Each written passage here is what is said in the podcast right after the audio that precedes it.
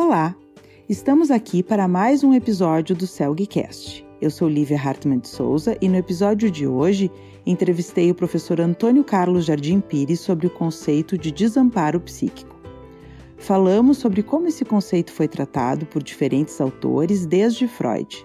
Abordamos também como o fenômeno se manifesta no campo psicoterápico e psicanalítico e como podemos ajudar os pacientes nesse estado mental. O professor Antônio Carlos é psiquiatra, analista de data pela SPPA e professor e supervisor do curso de Psicoterapia de Orientação Analítica do CELC. A seguir, então, vocês ouvirão aos áudios do professor Antônio Carlos respondendo às nossas perguntas.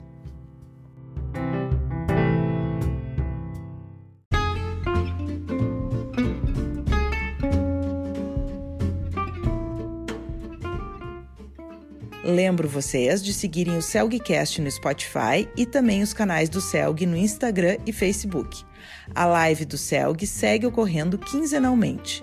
Acesse nosso site celg.org.br para mais informações.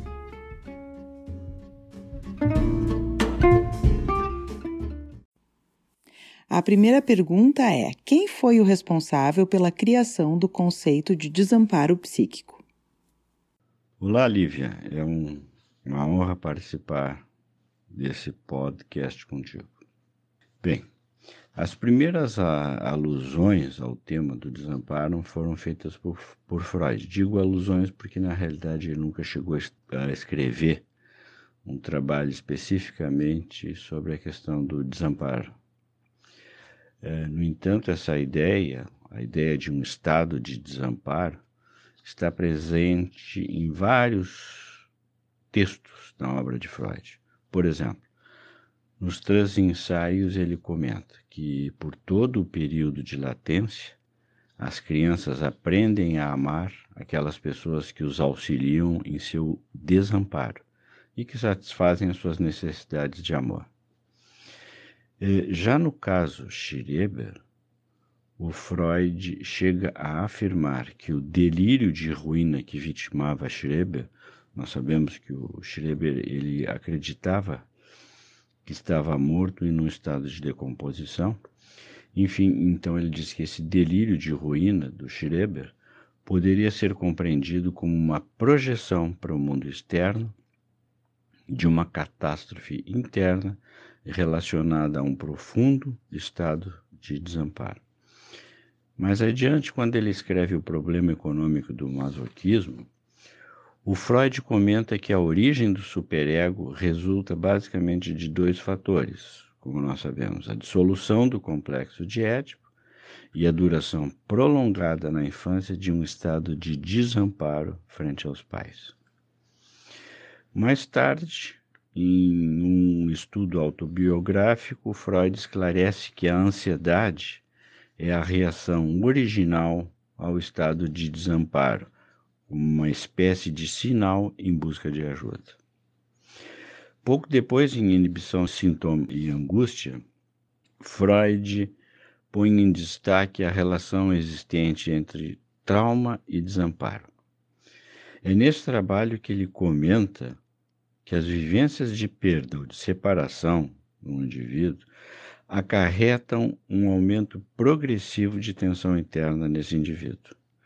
Então, se essa pessoa for incapaz de lidar com as excitações decorrentes dessas perdas, irá se instalar uma situação traumática, gerando um profundo sentimento de desamparo. Já em O Futuro de uma Ilusão, o Freud comenta que os homens desamparados frente a fenômenos ameaçadores da natureza como terremotos, enchentes, pandemias, inclusive como essa que a gente está vivenciando agora. Enfim, que nessas situações os homens se defendem do terror que essas ameaças representam, buscando amparo na figura mítica de um Pai Todo-Poderoso, um Deus. Então, aqui já há uma clara alusão uh, à fusão com uma figura onipotente como defesa contra o desamparo. Continuando nessa linha de pensamento, em O Mal-Estar na Civilização, Freud sugere que a origem da atitude religiosa pode ser remontada em linhas muito claras até o sentimento de desamparo infantil.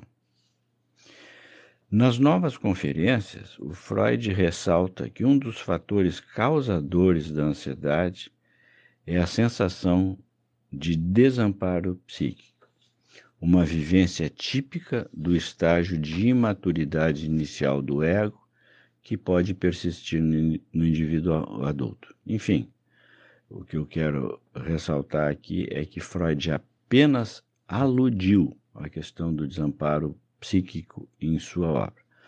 Quem realmente deu alguma forma a esse conceito foi William Ronald Fairbairn, um psiquiatra e psicanalista escocês, nascido em agosto de 1889 em Edimburgo e que faleceu em dezembro de 1964 aos 75 anos.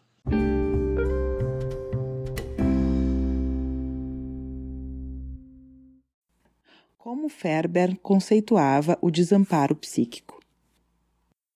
A contribuição de Ferber a esse tema está contida basicamente em seis artigos que fizeram parte de um livro que foi editado na década de 60.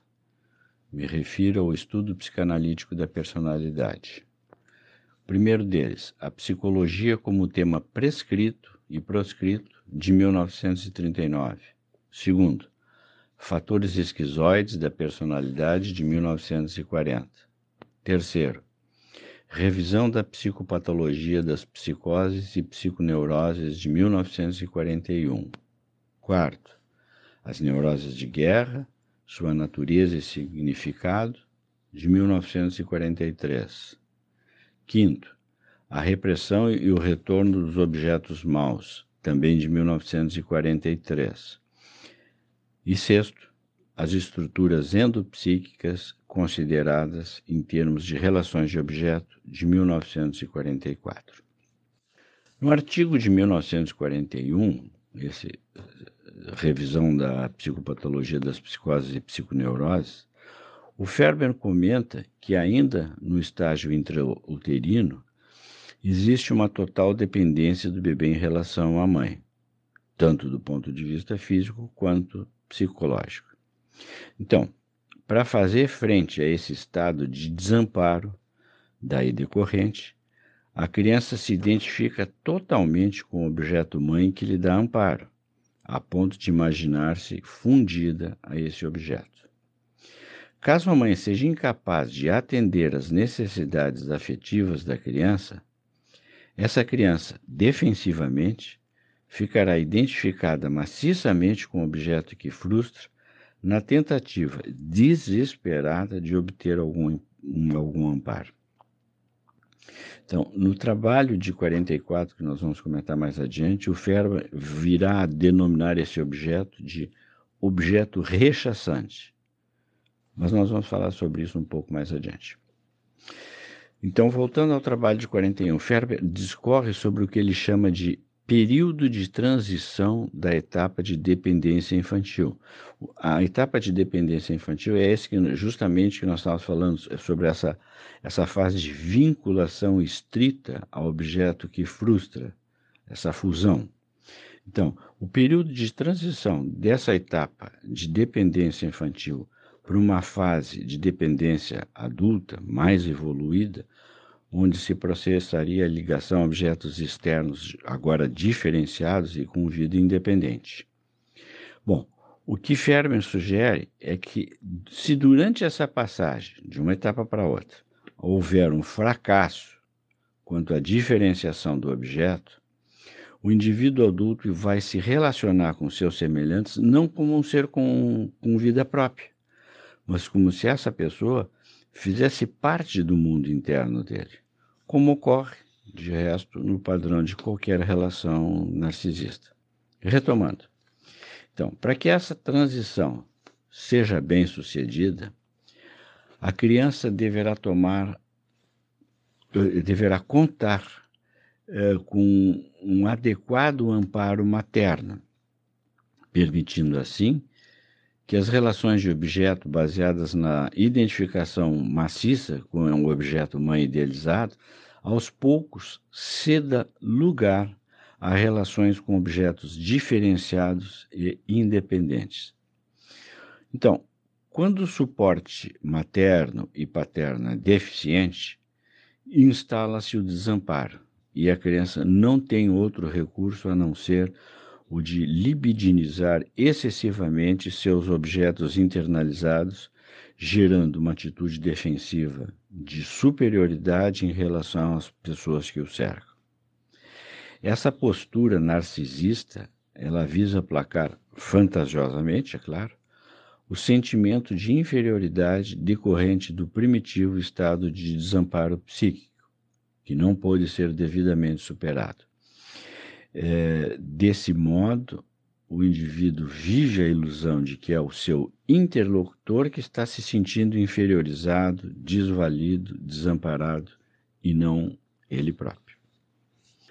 Então, nas estruturas endopsíquicas consideradas em termos de relações de objeto de 1944, o Ferber acrescenta um elemento importante à questão do desamparo. É nesse artigo que ele comenta que a ambivalência do bebê em relação à mãe pode colocá-lo numa situação de desamparo ainda mais intensa. Por exemplo, quando a mãe frustra o bebê ao se afastar dele após amamentá-lo e vai atender a um outro filho necessitado, por exemplo. O bebê pode vivenciar essa situação como uma falta de amor da mãe em relação a ele. Ora, com isso, a criança passa a se sentir não só desamparada emocionalmente, mas também humilhada e desvalorizada, passando a perceber a mãe como um objeto que o rejeita, que não atende suas necessidades, que o ignora. E é nesse trabalho que Fermi sustenta a ideia de que, para fazer frente à humilhação provocada pelo rechaço da mãe não amorosa, o bebê se identifica justamente com essa mãe má, que ele designa de objeto interno rechaçante. O objetivo desse, desse movimento seria o de criar um novo objeto interno, idealizado, para fazer frente a esse estado de humilhação provocada pelo objeto interno rechaçante. Então, o objeto interno rechaçante, agora idealizado, é quem estaria destinado a prover o amparo emocional que faltava à criança. Dizendo de uma forma mais singela, seria como uma nova versão do dito popular que afirma que antes só do que mal acompanhado. Assim, na versão do bebê em estado de desamparo psíquico, o adágio ficaria dessa maneira: antes mal acompanhado do que terrivelmente só, desvalido e desamparado. Bem, o passo seguinte à libidinização excessiva desse objeto interno rechaçante seria então a identificação maciça com ele, de modo a desenvolver um sentimento de superioridade aos demais objetos do mundo externo, buscando assim negar fantasiosamente o desamparo psíquico.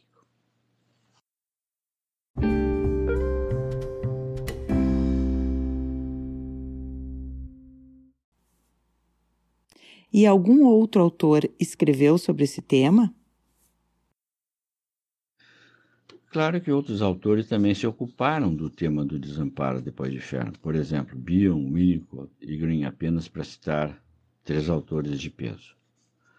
Bion, por exemplo, no seu artigo sobre ataques ao vínculo, discorrendo sobre a parte psicótica da personalidade, ele relaciona essa condição à presença de uma mãe incapaz de conter e elaborar ansiedades primitivas de seu bebê deixando-o desamparado frente a emoções por ele sentidas como avassaladoras.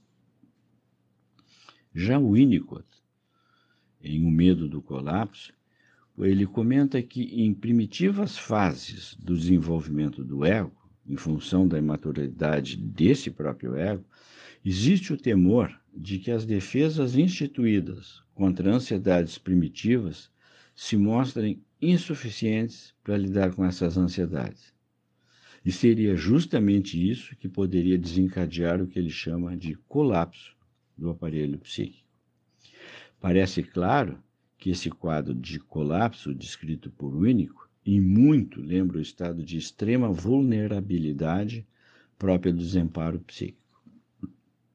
Outro autor, Green, em A Mãe Morta, excelente artigo, descreve o impacto emocional na mente da criança, cuja mãe, severamente deprimida, revela-se morta psiquicamente, desvitalizada aos olhos do filho. Com isso, a criança fica relegada a um estado de impotência frente a essa situação extremamente impactante, em semelhança àquilo que ocorre no estado de desamparo psíquico descrito por Ferber. Agora, curiosamente, quando se revisa a bibliografia sobre desamparo psíquico, as contribuições de Ferber nem sempre são lembradas. Eu creio, e aqui eu fazer, é, quero deixar claro que é apenas uma especulação, eu creio que isso possa estar relacionado ao fato de Ferber ter sido um pensador independente e de nunca ter se afastado de sua cidade natal, diferente de seus colegas da sociedade britânica que moravam em Londres. Parece que nem sempre um pensador independente é lembrado por seus pais. Como o fenômeno do desamparo psíquico se manifesta no campo psicoterápico e analítico? A todo estado de desamparo psíquico subjaz um quadro depressivo que é defendido por um estado narcísico com todas as suas dificuldades de acesso que bem conhecemos. Em função disso, na vigência do tratamento de um paciente com funcionamento narcisista, é de fundamental importância que o terapeuta tenha um razoável acesso a seu próprio narcisismo.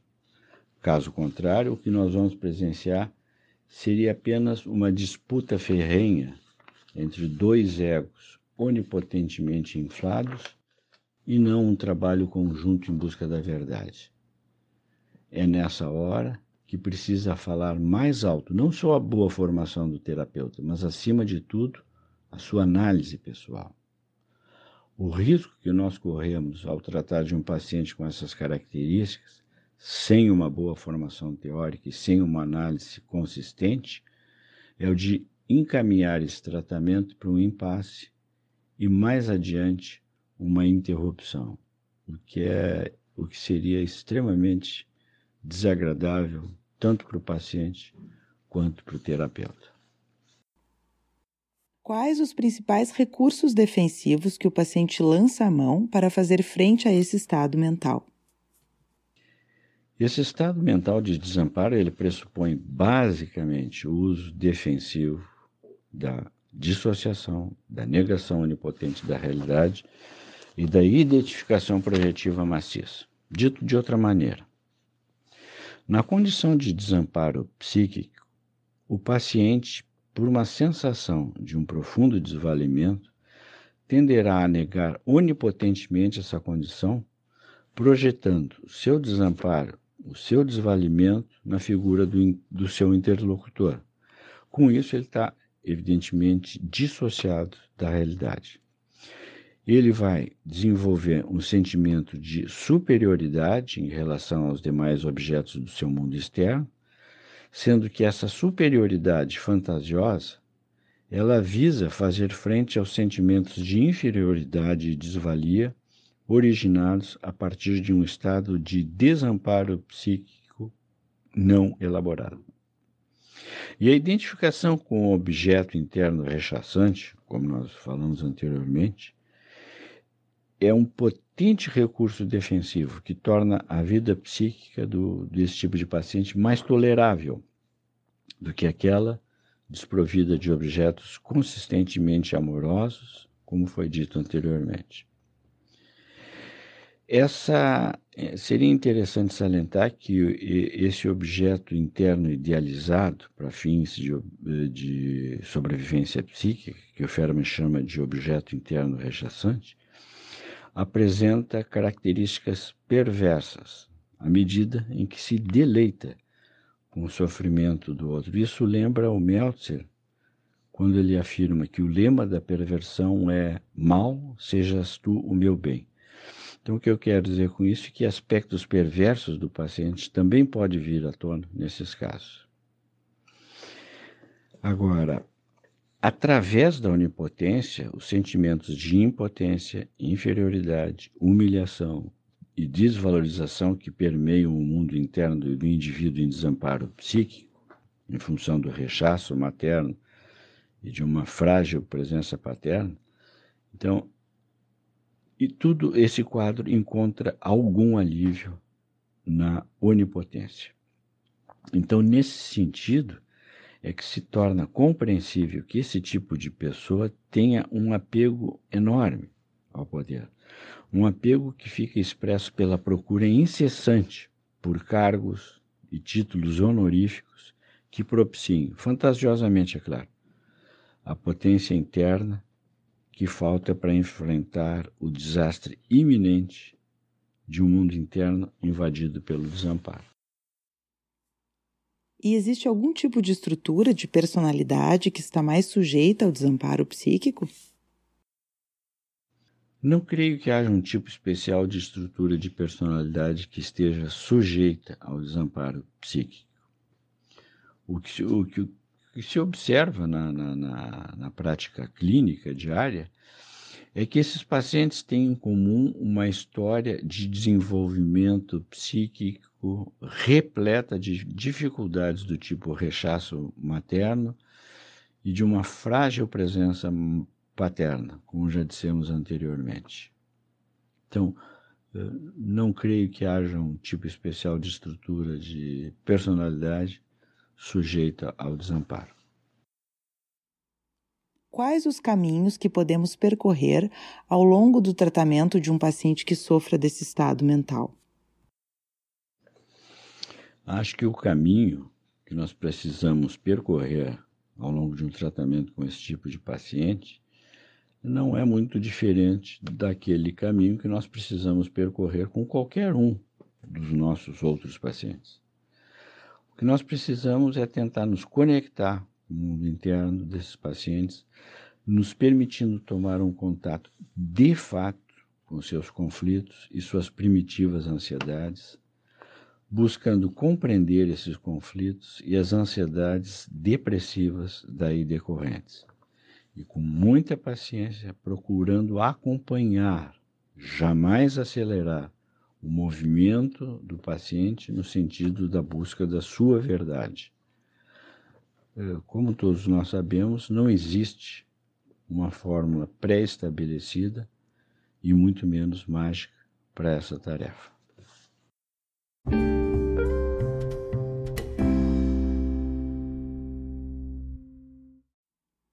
E agora passamos à nossa última pergunta. É possível pensar em alguma conexão entre o desamparo psíquico e o momento de pandemia que estamos vivendo?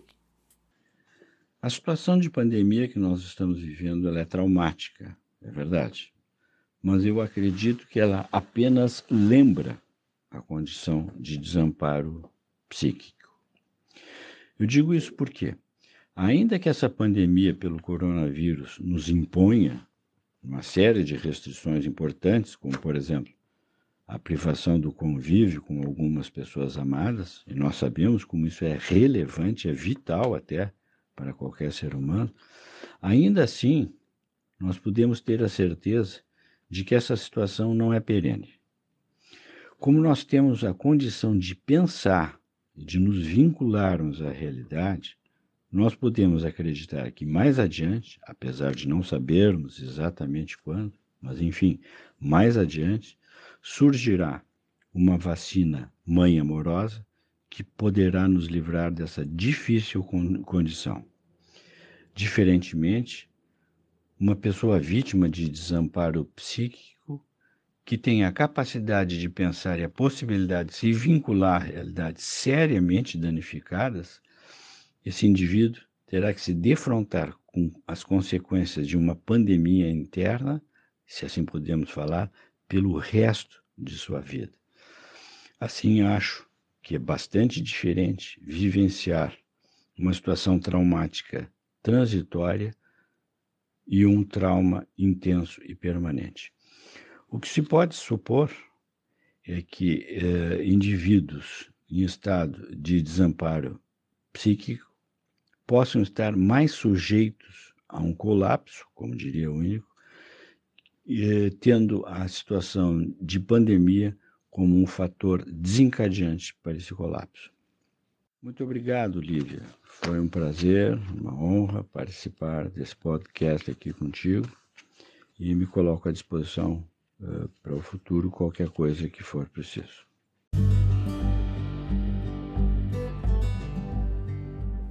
Esse foi mais um episódio do Celgcast, que é uma produção minha, do Daniel Spritzer e do Marco Sima. Eu queria agradecer então ao professor Antônio Carlos pela disponibilidade em contribuir conosco falando sobre esse tema tão relevante para a nossa prática clínica.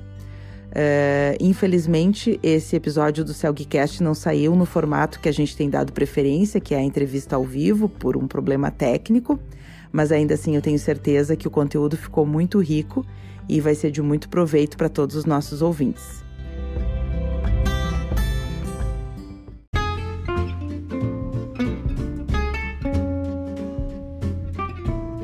Lembrando também que sugestões e críticas são bem-vindas e podem ser enviadas para o e-mail celgcast.org.br.